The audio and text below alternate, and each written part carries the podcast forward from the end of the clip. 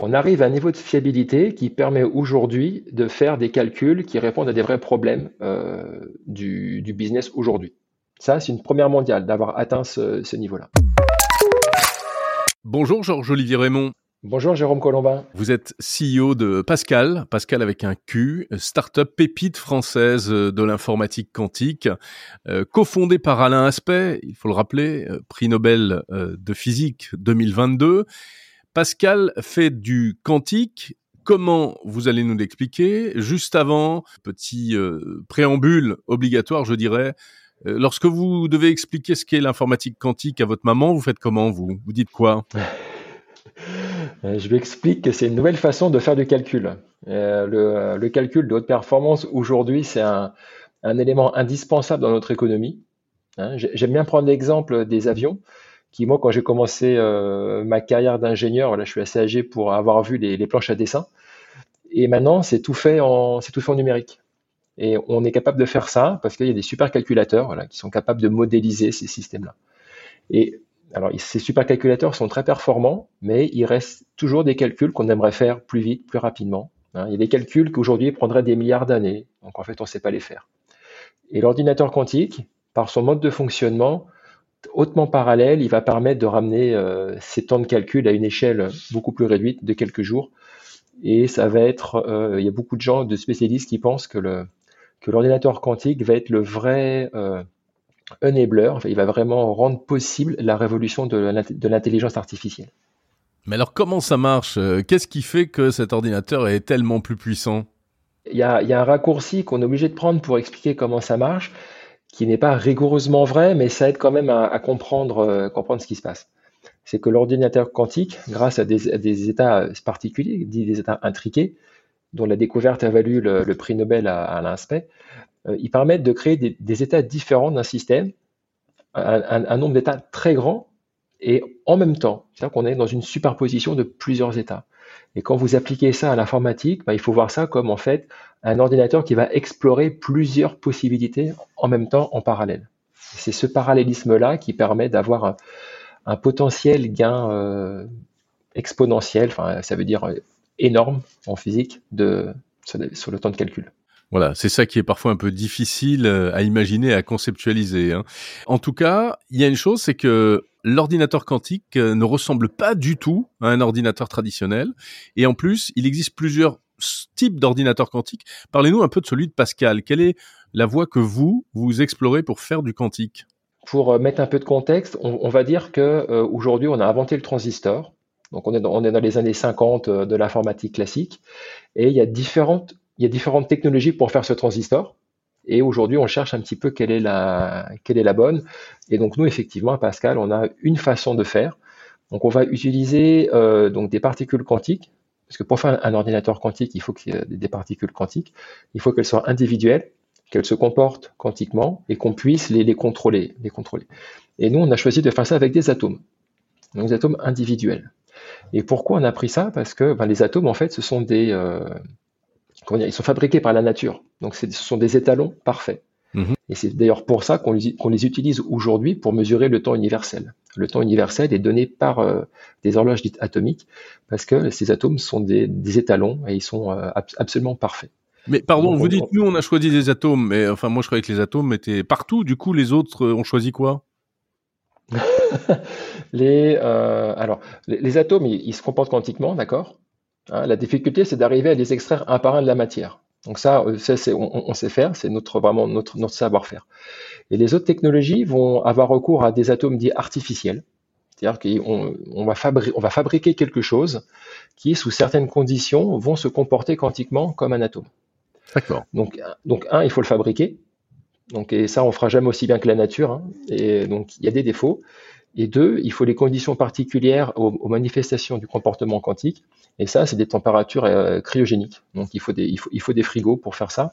Et c'est un frein, en fait, à la, au, passage à l'échelle de ces technologies. Ok, donc ça, c'est pas vous. Vous, vous faites pas ça. Vous, faites du bon, euh, du bon gros quantique euh, atomique bio on va dire. Voilà, voilà. C'est du, du, qubit bio qui vient du, du plateau de Saclay. Alors, moi, je suis venu, j'ai eu la chance de visiter vos installations euh, euh, chez Pascal et j'ai vu effectivement euh, à quoi ça ressemblait. Donc l'ordinateur final, on peut dire, ça a la taille d'un container quasiment. C'est un peu plus petit, ça fait 3 mètres par 3 mètres par 2 mètres. Mais voilà, aujourd'hui, il n'y a, a, pas d'enjeu de, comment dire, pour la taille. Hein, oui, il n'y a pas encore d'enjeu de miniaturisation. Non, non, pas du tout. Et puis, autre particularité donc, que j'avais pu constater, euh, vous utilisez des lasers. Oui, on a besoin de lasers bah, pour contrôler ces atomes. Il y a plein d'étapes. Hein. Il, y en a pour, c'est pour extraire les atomes un par un de la matière. Parce que ça, enfin, naturellement, si vous, enfin, ça se fait pas tout seul. Hein. Donc, on, a besoin de ces lasers pour ça. On a besoin de, euh, de lasers pour, euh, pour ralentir les atomes, pour qu'ils se tiennent immobiles pour qu'on puisse les garder à une place bien précise et qu'on puisse les observer. Et enfin, on a besoin de lasers pour euh, contrôler les interactions entre les atomes. Parce que si vous mettez deux atomes côte à côte, en fait, ils vont, ils vont pas se, enfin, ils, se parlent pas, ils se voient pas. Oui. Il va rien se passer. C'est pas des atomes crochus en fait. Et, voilà. Et, ça, c'est plutôt bien, parce que le, danger de, comment dire, la, la difficulté de la mécanique quantique, c'est justement d'avoir des systèmes qui sont parfaitement isolés. Donc ça, ça marche. Et, la face, et par contre, après, il faut rajouter l'interaction. Et on fait ça en branchant d'autres lasers qui permettent de contrôler l'interaction. Et la beauté, c'est qu'on peut l'allumer, l'éteindre à volonté. Et on la branche, bien sûr, que quand on en a besoin. Alors on comprend qu'il y a un très haut niveau de technicité, ça fait vraiment appel donc à la physique quantique, ce qui est sans doute l'une des disciplines euh, les plus ésotériques aujourd'hui hein, pour le mmh commun des mortels. Euh, maintenant, si on revient à des choses très très concrètes, euh, cet ordinateur quantique, de Pascal, il est déjà quasiment opérationnel, c'est bien ça? Enfin, il fonctionne, vous le commercialisez? On est en train, oui. Alors, on a une machine qui fonctionne déjà, qui nous a, qui nous a permis d'implémenter des cas d'usage. Et ça, je pense qu'on va y revenir dans la discussion. Et on est en train d'en construire d'autres pour, euh, voilà, qui sont plus robustes, qui sont, on va dire, industriels, avec un, niveau de disponibilité pour les usagers qui est beaucoup plus élevé et qui vont être surtout dédiés pour ça. Et ça, on, est en train de, on est en train de le faire on a tous une interface, euh, on appelle ça le Quantum Computing as a Service. Donc depuis la maison, vous allez vous, pouvoir vous connecter à un, ordinateur quantique et utiliser une fraction de son temps pour faire vos calculs. Waouh Et n'importe qui pourra faire ça? Euh, Oui, bien sûr. Mais bon, il n'y aura pas d'intérêt pour le commun des mortels, mais, si vous voulez, vous pourrez. Alors euh, là, vous venez de faire une, importante levée de fonds, 100 millions d'euros. Euh, voilà, pour accompagner votre développement. Et, votre développement, il en est où? Donc, euh, vous l'avez dit, vous commencez à commercialiser. Euh, alors, qui vous achète ces machines et pour faire quoi? Comme client, par exemple, on compte EDF et Crédit Agricole, qui pour l'instant utilisent le calcul des portées, hein, c'est-à-dire via, via l'interface cloud. Mais à terme, ils vont, moi j'espère qu'ils vont acheter des machines. Mais pour l'instant, c'est des centres de calcul et on met vraiment à disposition via cet accès à distance pour l'instant. Le quantique, là, dans les années qui viennent, ça va être du calcul, enfin, ça va être du temps machine partagé comme au début de l'informatique, en fait. C'est ce que tout le monde pense. C'est ce que tout le monde pense. On va voir après, hein, mais euh, moi, je suis toujours impressionné par le, par en fait la, demande qu'il y a pour avoir des machines sur euh, sur site, un peu plus que ce qu'on imaginait au début quand on a créé Pascal. Combien ça coûte un ordinateur quantique, Pascal? C'est très difficile de répondre. Euh, ça dépend, ça dépend de, ça, dépend beaucoup de choses. On est quoi? On est dans le million, les millions d'euros? On est. Euh, oui, c'est. c'est dizaines de millions, d'euros? Oui, quelques dizaines, oui. Quelques dizaines de millions d'euros. Mm. D'accord. Alors, vous faites donc du quantique bio, du qubit bio, on l'a dit. Euh, tout cela entre guillemets bien sûr, mais il paraît que le, le qubit bio, il n'est pas facile à dompter. Euh, il n'est euh, pas toujours parfait. Hein. le Graal en informatique quantique, je crois, c'est le, le, qubit parfait. Est-ce que tout cela est fiable? On arrive à un niveau de fiabilité qui permet aujourd'hui de faire des calculs qui répondent à des vrais problèmes du, du business aujourd'hui. Avec Crédit Agricole, voilà, on, a traité euh, leur cas d'usage dans son entièreté sur les machines de Pascal. Ça a fonctionné, on a un résultat et il se compare. Euh, il est tout à fait, pour l'instant, il est égal à ce qu'on fait sur, les, sur, sur leurs solutions en production. Ça, c'est une première mondiale d'avoir atteint ce, niveau-là. Après, c'est pas parfait. On peut, on peut toujours faire mieux. Donc, on va améliorer nos, on va améliorer nos qubits bio pour que plutôt que faire aussi bien, bah, faire la prochaine fois faire mieux. Et ça, et ça, on sait comment faire. Et après, il y a, euh, oui, une espèce de, saint graal que tout le monde cherche à atteindre, qui est d'avoir ces fameux qubits qui sont corrigés des erreurs. Et ça, c'est, extrêmement dur à faire en physique quantique parce que Les ordinateurs classiques font aussi des erreurs, mais il y a un moyen qui est assez simple de les, euh, prendre en compte, c'est en fait d'apporter de, la redondance dans le système. On va dupliquer l'information. Mais en physique quantique, malheureusement, on ne peut pas le faire. Donc c'est un peu plus compliqué et ça va prendre, euh, ça va prendre du temps avant, avant d'y arriver. Alors aujourd'hui, il y a des idées théoriques qui permettent de le faire, mais les, les, implémentations ne sont pas encore du tout à, comment dire, à la, à une échelle où on pourrait le, le, mettre en œuvre sur un produit commercial. Et alors concrètement, c'est quel type de calcul, quel type d'application? Alors dans le cas du crédit agricole, alors c'est assez, euh, c'est assez pratico-pratique. C'est, vous savez, quand une banque prête de l'argent, bon, bah, elle prend un risque, le risque de ne pas voir son argent être, euh, enfin, être remboursé. Donc, il y a des, euh, vous savez, enfin, dans les, il y a des organismes financiers qui mettent des notes aux, aux emprunteurs pour essayer d'estimer le niveau de risque. Et euh, un, des enjeux pour les banques, c'est d'arriver à, à, prédire les gens qui vont pas être capables de rembourser. Alors les gens, ça peut être aussi des, des institutions ou des, euh, ou des pays. Hein, je ne stigmatise évidemment personne. Mmh. Mais c'est important pour elles d'avoir ce contrôle-là. Donc ils ont des modèles très complexes qui, euh, qui, qui, se basent sur des données, euh, enfin sur leurs données historiques énormes, pour essayer de, justement de prédire les, euh, les organismes susceptibles de ne pas rembourser, pour mieux gérer le risque. Et avec l'ordinateur quantique, aujourd'hui, en fait, on, est capable de, euh, de trouver des meilleurs paramètres à cet algorithme pour le rendre plus efficace. Et c'est ça qu'on a réussi à faire, qu'on a réussi à faire avec le Crédit Agricole. C'est une première. Hein. Ah oui. Dans tout ce que vous pouvez voir d'autres dans la littérature, ça va être des cas d'usage industriel hein, qui sont apportés par l'industrie. Ça, je ne vais pas dire le contraire. Mais par contre, ils sont implémentés à une toute petite échelle. Au lieu de prendre les données dans leur ensemble, comme ils n'ont pas la puissance de calcul quantique suffisante, ils sont obligés de réduire ce set de données. Et en fait, il est réduit à peau de chagrin, ce qui fait qu'à la fin, il y a, pas, ça reste un jouet. Vous voulez dire que chez les autres, c'est plus de la, de la preuve de concept, en fait Exactement. Des échantillons. Donc, selon vous, euh, chez Pascal, c'est pas exactement la même chose. Euh, ça marche. Et il y a d'autres avantages également? Alors, euh, l'avantage qu'apporte l'ordinateur quantique, vous pouvez le voir de, plusieurs façons. Donc, ça peut être un temps de calcul plus court.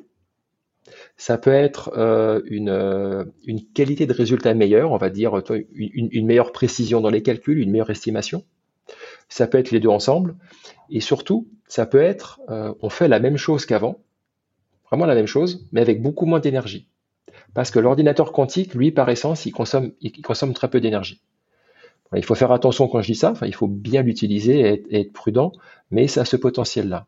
La machine de Pascal, aujourd'hui, on la branche, enfin, vous la branchez sur une prise de courant euh, tout à fait standard. Et, ça, c'est ça, c'est une nouveauté parce que le, voilà, les, le secteur du numérique, malheureusement, consomme beaucoup d'énergie et donc émet beaucoup de, gaz à effet de serre. Et oui, c'est un élément euh, très très important euh, en mmh, termes de tout à fait. Protection de l'environnement. Autre type d'application utilisée par l'ordinateur de Pascal? Alors, on s'en sert pour, euh, pour améliorer la distribution d'électricité. Euh, là aussi, il y, a des vrais, euh, il y a des vrais enjeux. Le cas d'usage qu'on a traité avec EDF, c'est celui de, de, du chargement d'une flotte de voitures électriques.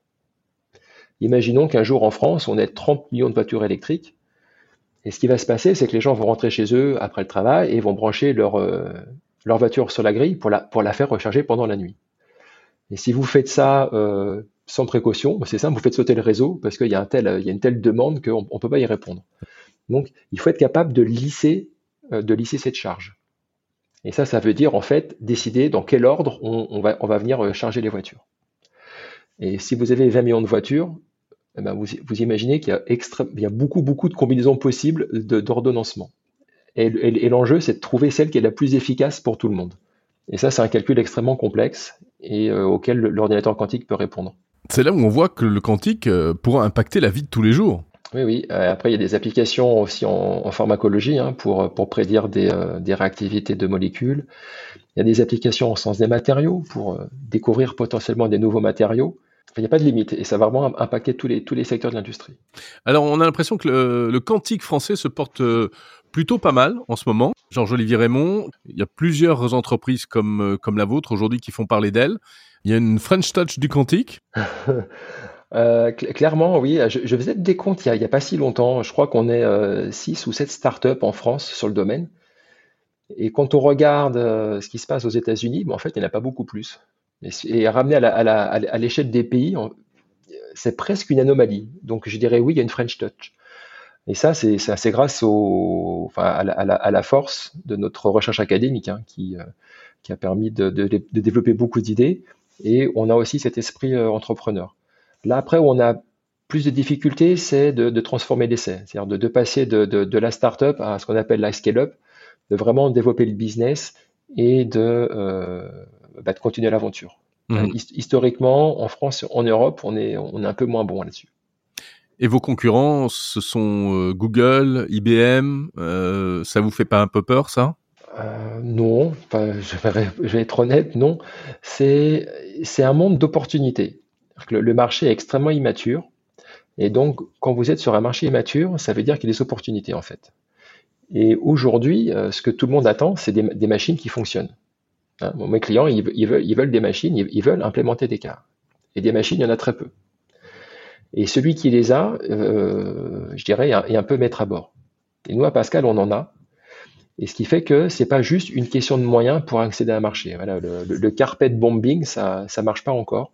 C'est la, la beauté de ces marchés un peu immatures. Donc, on a vraiment, voilà, avec une belle technologie, on peut s'installer sur le marché, le conquérir et après prendre une, position plus dominante. Donc, euh, on sait qu'il y a une, voilà, une, compétition qui est très forte. Hein.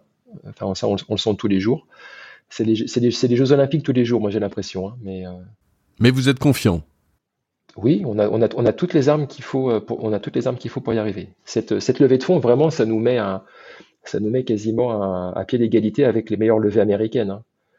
C'est pas les mêmes chiffres, mais euh, enfin, les, les, développements coûtent aussi moins cher en Europe. Donc il faut en avoir conscience. Merci, Georges-Olivier Raymond, CEO de la société Pascal.